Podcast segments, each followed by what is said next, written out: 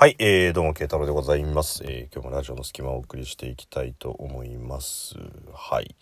えー、まあ今日はね、えー、昨日の振り返りなんぞしつつ、え、お話ししていこうかなと思ったんですけど、まあ久しぶりに、あの、誰かと話しながら配信をするっていうことをね、昔はよく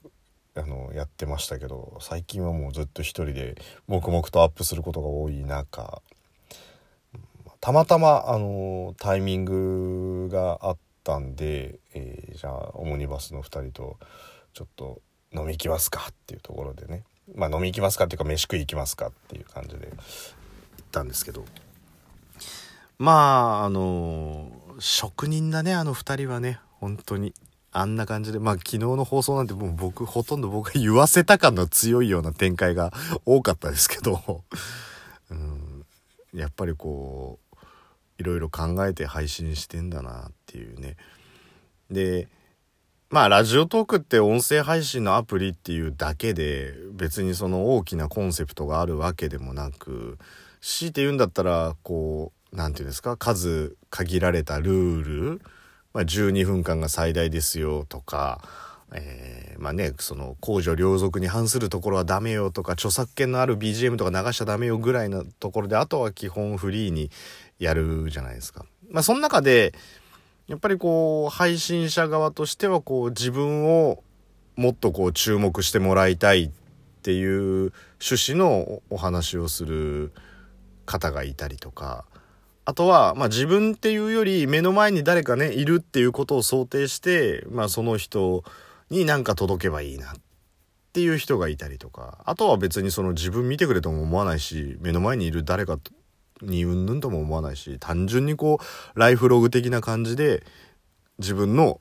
まあ声の日記を残してるだけですっていう方もいたりとかね。まあいろいろいるとは思うし別にどういう使い方が良くてどういう使い方が悪いとかっていうところはないと思うんですけど。まあ僕もできる限り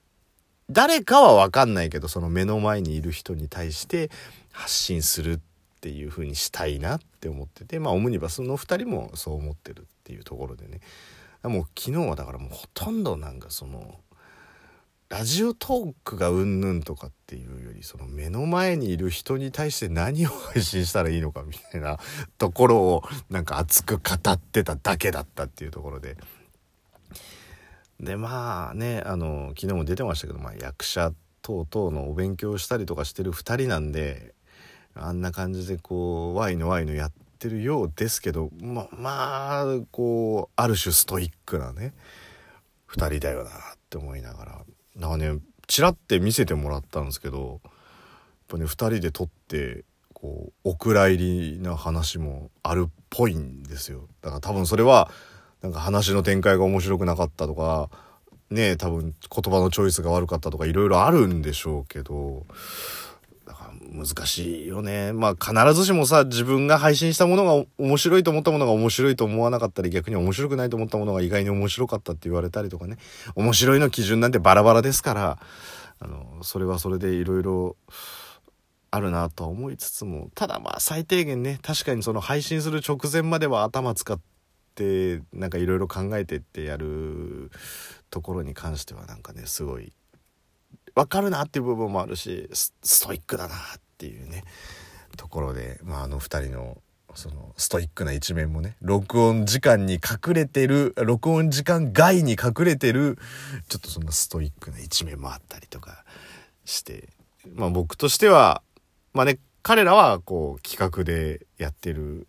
番組ですし僕はダラダラ12分間喋ってるだけの番組なんですけど逆にこう方向性が違うからね刺激を受けたりとかしてで月1回のお楽しみなんていうタイトルつけてましたけど月1回なんて全然やってないけどって どういうどういうつもりでそのタイトルをつけたのかだけはちょっとあの謎な部分はありましたけど前回だから本当200回目ぐらいの時に、えーちょっとみんなで集まったねっていうところが最後だったんでで全然月1回会ってないんだけどなと思ったりとかしたんですけどね。ねなんでまあたまにのたまの息抜きっていうところでちょっと配信させていただいたっていうところでね。まあストイックな配信をこれからも頑張っていただければとちょっと見習わなきゃなっていう部分もねありますけどね。もっと、もっとその、聞いてもらう人のこと考えなきゃいけないんだろうな、なんて思ったんですけど、まあ、非常にストイックな、番組、録音し終わったら僕らドライな関係ですよ、みたいなところも、まあ、あながち、あながち、まあ、そうなのかもしれないって思いながら、あと番組に対してストイックに考えてらっしゃる天夏さんでしたけど、まあそんな一夜明けて今日は本当にね、あの、やること、やることがなかったっていうか、まあ先週がちょうど出張前だったから、あの、休日出勤したりとかして結構バタバタしてたんですけど、今週は特に土日にやらなきゃいけないことっていうのはなかったから、まあゆっくり過ごして、で夜、また例によってバイク乗ってっていうところでね、あの、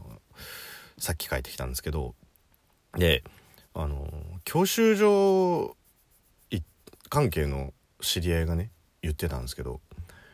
事故を起こす原因って意外に多いのが見とれ事故がそこそこあるみたいなんですよ。でそのよくね右直事故とかってあったりとかするじゃないですか。そればっかりじゃなくてそのなんかね街行く可愛い人かっこいい人を見とれちゃって前方不注意で前の車にゴチーンってぶつかっちゃったりするっていうのがあるみたいなんですよ。で、今日、あの、僕、その首都高を走ってる時に、首都高の一角で、トンネル入る直前が、電車と並走してる道路があるんですよ。だからそれ、同じ時間帯というか、同タイミングで電車と一緒に走ると、こう、電車と並走する、電車の中身、中身っていうか、その車両の中がよく見えるような、ところが一角があって。で、普段そこ、昼間だと渋滞してるから並走ってなかなかないんですよ。ほとんど車が止まってる状態で、そこを電車が駆け抜けるっていう状況なんですけど、今日に関しては、その夜だし、交通量も少ないからっていうところで、僕が走ってるのと並走してたんですよ。で、そこでね、その、まあ、終電近い電車っていうこともあって、土日だし、そんなに混んでなかったんですよ。まあ、むしろガラガラっていう表現のが合ってると思うんですけど。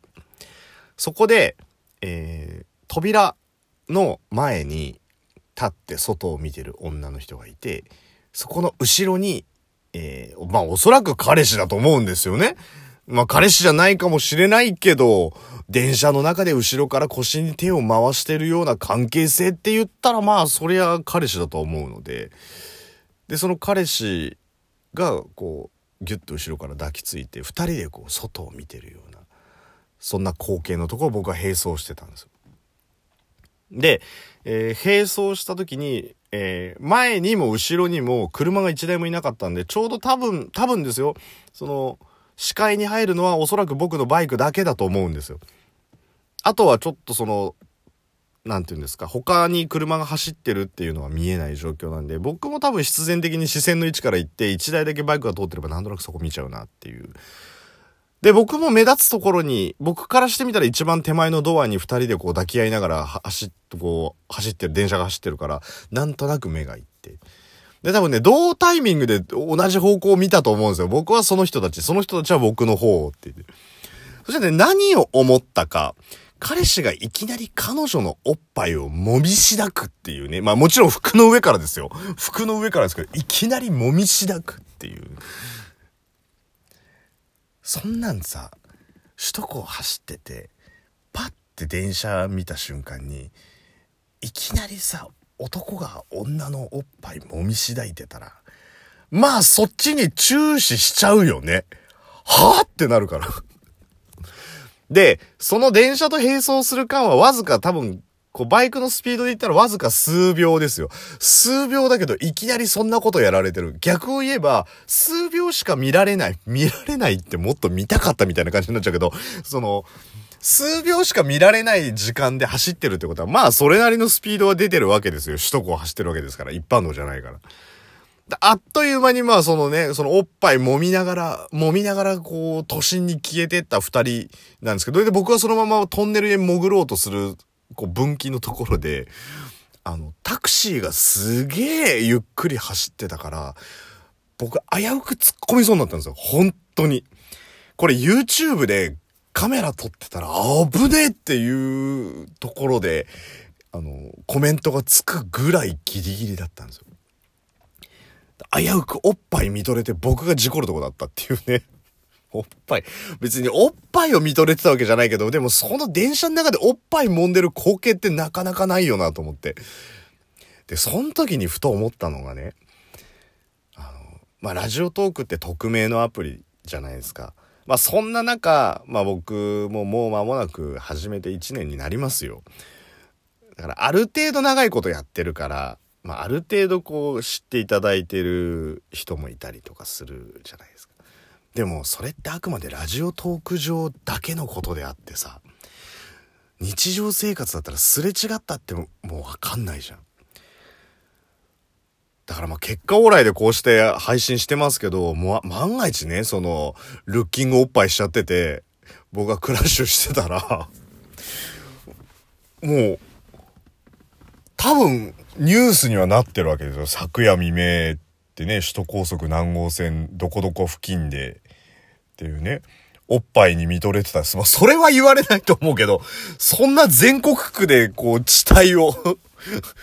地帯をこう、さらけ出すようなね、ところはないと思うんですけど、